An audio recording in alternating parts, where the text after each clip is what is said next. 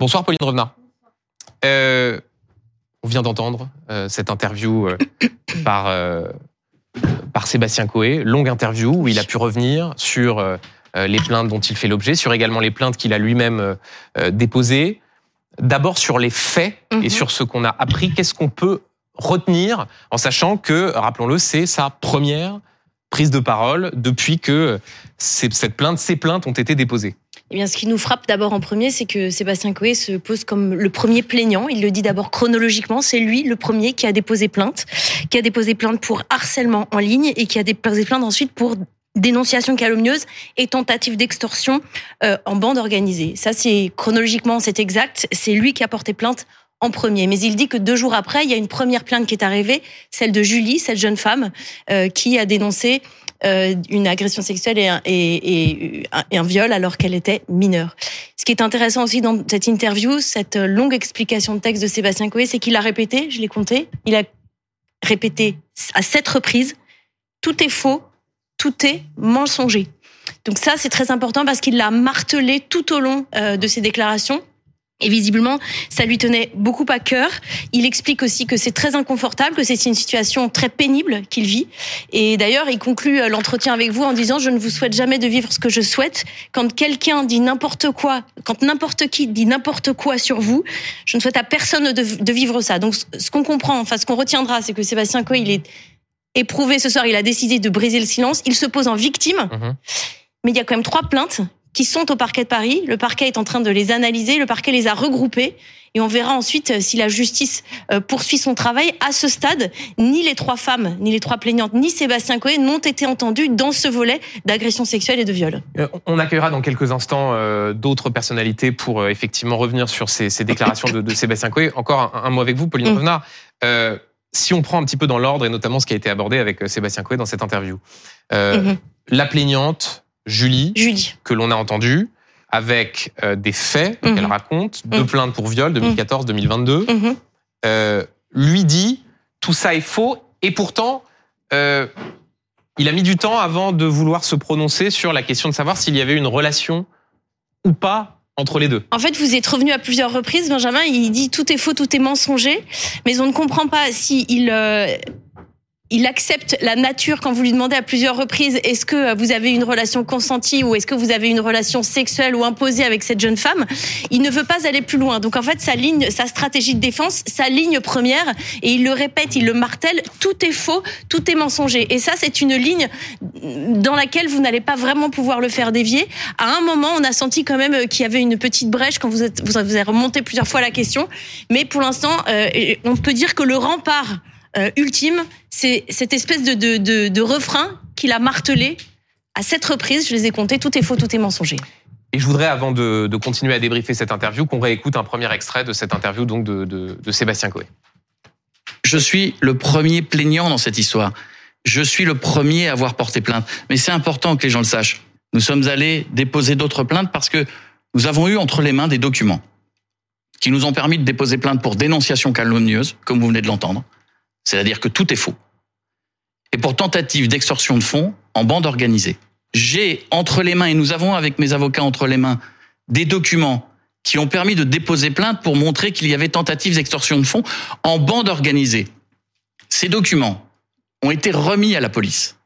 C'est pour cette raison que je meurs d'envie de vous montrer les documents accablants que l'on a. Je ne peux pas.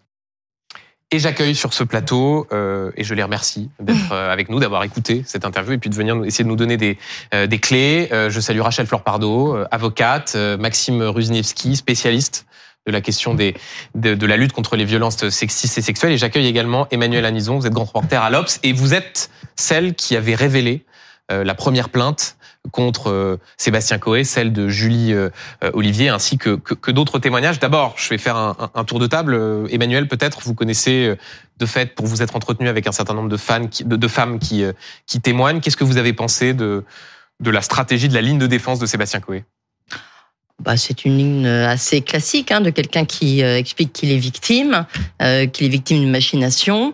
Euh, voilà, en face, euh, il y a simplement plusieurs plaintes et moult témoignages. Donc euh, c'est vrai que c'est une stratégie qui, je trouve, a du mal à, à s'inscrire dans une réalité parce qu'il a beaucoup beaucoup focalisé sur ce premier témoignage alors qu'on sait et cette première plainte alors qu'on sait que d'autres ont suivi et que par ailleurs euh, il y a aussi eu beaucoup de témoignages qui euh, grosso modo pour ceux que j'ai pu recueillir euh, j'en ai quand même recueilli une quinzaine là jusqu'ici s'étalent entre la fin des années 90 et aujourd'hui.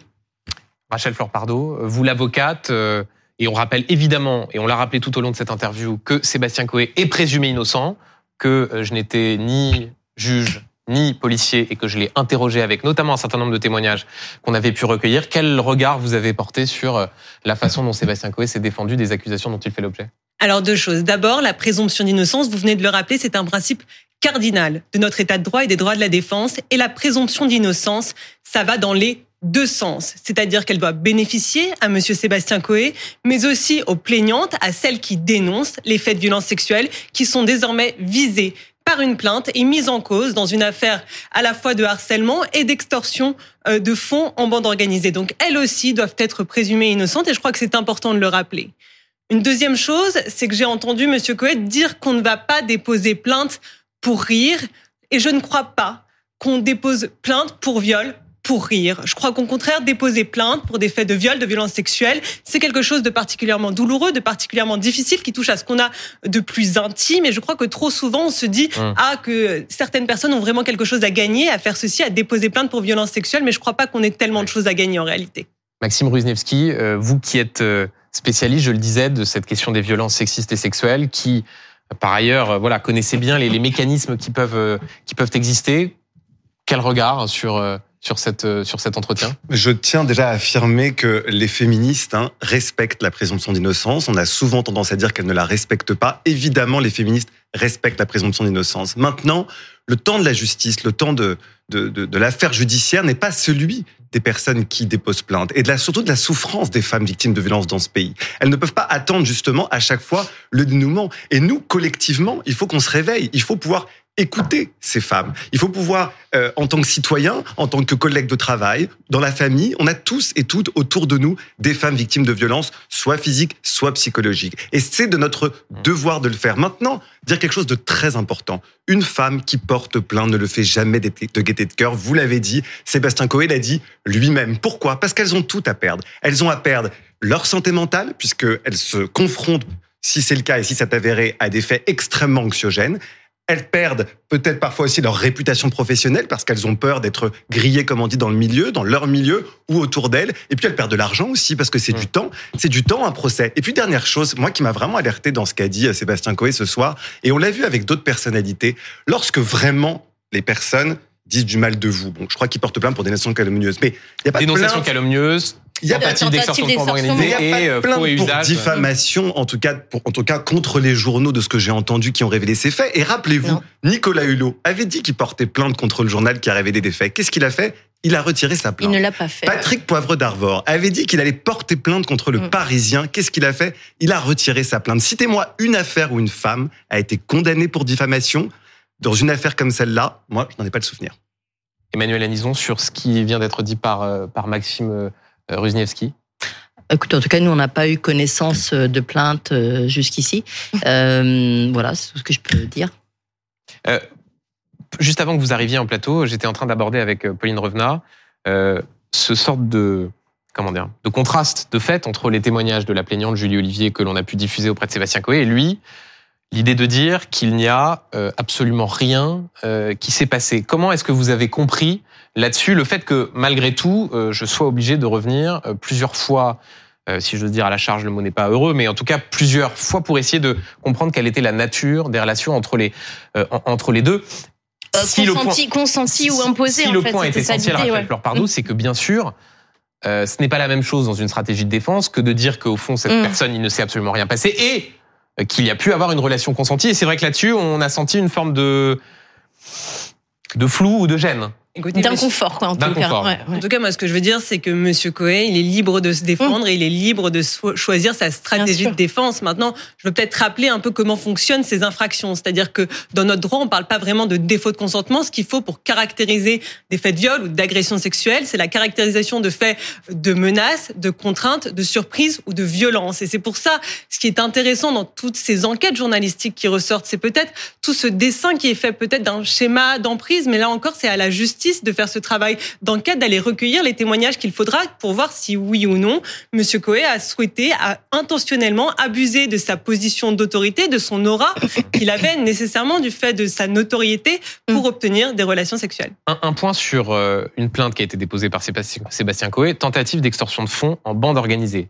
Euh, ça veut dire, Emmanuel Anison, qu'il y a dans son esprit l'idée qu'il y aurait un stratagème, Mhm, un schéma pensé, mhm. euh, depuis d'ailleurs euh, visiblement Plusieurs, années. mois, Et non, il dit même les années. hein, plusieurs j'ai années, entendu. de personnes qui non seulement voudraient lui euh, arracher de l'argent, et en plus voudraient lui nuire. C'est ça, oui, c'est ce que j'en- j'entends effectivement. Euh, alors moi, je ne sais pas. hein, je ne, je encore une fois, euh, c'est sa défense et, euh, et je la respecte. Je peux juste dire, en tout cas, en, en tant que journaliste, par rapport aux recherches de témoignages Mm. que j'ai pu faire, que je suis allée euh, chercher des témoignages de femmes qui euh, ne s'étaient pas exprimées sur Twitter, que été chercher parce qu'elles avaient été euh, anciennement euh, stagiaires euh, dans des émissions de, de Sébastien Coé, ou vous voyez, mais qui ne s'étaient pas exprimées, qui ne souhaitaient pas s'exprimer, qui ont été surprises de mon appel et qui m'ont raconté euh, des, des, des, des faits qui, qui, qui montraient quand même ce, ce, cette espèce de, de procédé, c'est-à-dire cette jeune stagiaire qui en 2012 euh, se retrouve euh, à devoir emmener un DVD croyant que c'était professionnel et qui se retrouve dans un univers où en fait euh, Sébastien Coe lui demande de venir s'asseoir sur ses genoux ou euh, qui se retrouve coincé dans une loge où il lui demande de l'embrasser en lui disant que euh, si elle veut euh, avoir un avenir euh, c'est mieux de le faire Exemple que j'ai cité d'ailleurs. euh, et ça, d'ailleurs, c'est des phrases qui ont souvent été intéressant. répétées. Pardon, Mm. c'est intéressant parce que si j'ai parlé d'hypersexualisation de Mm. cette de son, et là, et là, on voit qu'il réagit sur ce terme, Mm. c'est parce que par exemple cette stagiaire explique qu'il y avait un collaborateur de Coé dans cette loge et que d'ailleurs elle pense que c'est grâce à ça que qu'elle a pu partir euh, tranquillement. Euh, un collaborateur qui est d'ailleurs euh, dont le nom revient extrêmement souvent dans les dans les témoignages que l'on a. Alors après, toute la question c'est de savoir est-ce que c'est l'ordre du pénal, pas l'ordre du pénal, où est le consentement, où ne l'est pas, où, n'est-il pas, et surtout quel est le phénomène d'emprise évidemment de la part de quelqu'un qui et d'ailleurs il s'en vante semble-t-il. Que j'ai aussi plusieurs femmes depuis hein, ce premier article qui m'expliquent que souvent il, se vante aussi de, de, de l'emprise qu'il peut avoir et du fait que sa notoriété lui permet euh, d'avoir, euh, on va dire, des relations plus faciles avec les femmes. Euh, oui, parce que c'est intéressant ce que vous dites, Emmanuel Anison, Rachel Florpardo, Maxime. Euh, je mets de côté la question des plaintes, où là, pour le coup, la justice tranchera, les enquêteurs enquêteront à charge et à décharge, il y aura des auditions. Mhm. Sur la question de ces témoignages, ce que dit Sébastien Coé, c'est de dire au fond, mais ces témoignages, ils sont anonymes, ils sont pas vérifiés. Euh, à partir du moment où il y a des gens qui souhaitent me nuire, peut-être que ça fait aussi partie d'un dessin de gens visant à me à, à- à s'en prendre à moi. Euh, Alors. quelle est la, quelle, peut être la, la, la valeur? Enfin, on voit bien qu'il y a dans sa dans sa stratégie une façon de vouloir discréditer Mais ces témoignages même. Vous Mais- savez, un, procureur, la justice Mmh. fait son travail, Mmh. elle ne le fait pas sur la base de témoignages anonymes. Hein. Euh, un procureur va analyser un certain nombre d'éléments, il va regarder quel nom il y a derrière. Jamais un témoignage anonyme ne pourra donner à une condamnation judiciaire. Ça n'existe pas. hein. Tout ça, c'est de l'ordre du fantasme. Donc, on peut effectivement dire qu'il y a une machination, mais en tout cas, il y a des plaintes. Comme vous l'avez rappelé, elles doivent aller au bout Mmh. de leur processus. Et je rappelle quand même que dans ce pays, et c'est aussi pour ça que les femmes victimes de violences ne portent pas plainte, c'est que souvent les plaintes n'aboutissent pas. Et c'est pour ça qu'en fait, on est dans un système finalement judiciaire où des milliers de victimes en France se disent mais à quoi bon parler toute façon ma parole ne va pas être entendue. Et c'est ça qu'il faut retenir ce soir. Après tout, le cas de Sébastien Coué va être jugé par la justice, mais notre responsabilité collective, elle, elle doit aujourd'hui être questionnée. Et d'un mot sur un moment, euh, sur une séquence de l'interview que j'ai trouvé très intéressante sur ce, ce moment où Sébastien Coué là est témoin de violence hein, de sa collègue face à, je crois, à Rocco Siffredi. En fait, cette scène-là, il dit, mais on était dans les années 90 ou 2000, je ne sais 2006, plus. ouais. Mais en fait, ceux et celles qui nous regardent savent très bien qu'une immense majorité d'hommes se seraient élevés contre une scène pareille. Et non, ça n'est pas banal d'avoir une femme agressée sexuellement en face de soi et d'en rire. Et par ailleurs, il y a eu d'autres moments où, dans ces émissions, les bornes ont été dépassées, comme on dit. Il y a eu, il y a eu des condamnations d'ailleurs de l'ARCOM pas forcément pour des faits de violence sexuelle, mais qui a instauré un climat extrêmement anxiogène dans ces émissions. C'était euh, des canulars faits euh, qui ont notamment abouti à ce qu'il soit écarté de l'antenne pendant. euh, avec Oui, mais un canular, de- c'est des violences psychologiques. Vous savez, derrière le mot canular, on peut penser blague. En fait, il y a des Mm. victimes derrière. Donc, attention aussi au choix des mots. Rachel Florpardo, puis Pauline Revenat sur précisément la question de ces, de ces témoignages. Bah, ce qui est décrit dans ces enquêtes journalistiques, ça ressemble quand même vraiment à ce qu'on a vu dans ces affaires qui ont qui ont mis en cause d'autres grandes personnalités du Mhm. monde de l'audiovisuel. Et ces témoignages, en réalité, ils vont avoir une importance. Aujourd'hui, ils sont anonymes. Mhm. Peut-être que demain, ils ne seront plus. Peut-être que ces personnes qui ont témoigné anonymement dans les médias Mhm. vont être entendues par les enquêteurs. Et ces témoignages, ils auront une importance parce qu'on parle souvent des affaires de viol et de violences sexuelles comme d'affaires parole contre parole. Oui. Mais en réalité, il y a une enquête qui est menée, il y a une instruction qui va avoir lieu et qui va pouvoir venir conforter les dires d'une personne ou d'une autre. Et c'est là l'enjeu de ces témoignages, c'est venir conforter la parole de l'un ou de l'autre. Un point important aussi, Sébastien Coé dit qu'il a donné toutes ces informations, tous les éléments factuels à la justice, mais rappelons-le, les trois plaignantes, elles ont fait exactement pareil. C'est-à-dire qu'elles ont donné leur téléphone, elles ont donné les conversations, elles ont donné des mots écrits, elles ont fait exactement comme lui. La justice passera. Effectivement, ça va prendre du temps. Et l'autre, l'autre élément important, c'est que ces trois femmes qui ont eu le courage de, de porter plainte, peut-être aussi ouvriront-elles la porte à d'autres femmes. L'histoire n'est peut-être pas terminée. On n'est qu'au début de l'enquête judiciaire et il faut respecter ce, change- ce, ce temps judiciaire qui n'est pas du tout le temps médiatique. important de le respecter. Et juste- rapidement. Un euh, autre point qui m'a vraiment alerté, c'est lorsque Sébastien Coe dit cette phrase, pour le coup, que je pourrais reprendre, que je trouve intéressante. Euh, la parole des femmes victimes de violences est sacrée. Mm. Si elle est sacrée, pourquoi, dans le cas qui nous intéresse ce soir, plusieurs personnes, dans des conditions circonstanciées, euh, euh, souhaiteraient faire une sorte de manipulation autour de lui. Si la femme, c'est la, pardon, si la parole des femmes victimes de violences est sacrée, pourquoi aujourd'hui tout se retournerait contre lui? Je trouve que cet élément-là est extrêmement important. Ah, l'élément de vengeance, vous dites, c'est ça en fait exactement. Parce qu'il parle, il, il prononce ce mot vengeance d'ailleurs. Mais on n'en a pas compris les, les raisons, en tout Non. cas. Quelle vengeance, pourquoi? Merci à tous. Merci euh, d'avoir été sur ce plateau pour euh, tenter de nous donner les clés de ce qui venait de se, de se passer. Merci euh, Maxime Ruzniewski. Je signale euh, votre euh, livre. Peut-être Ah, qu'on va pouvoir euh, arriver la couverture à l'antenne. Merci Petit beaucoup. manuel du féminisme au quotidien. Et je ne vois pas la maison d'édition. Marabout. C'est ça. Ouais. Euh, Merci beaucoup Rachel Fleur Pardo. Je rappelle, vous êtes avocate. Merci Emmanuel Anison. On peut vous lire dans l'Obs, que j'ai appelé Nouvelle Obs d'ailleurs, alors que maintenant c'est l'Obs. dire les choses telles qu'elles sont. Et merci Pauline Revenat, Merci. chef du service police justice de BFM TV.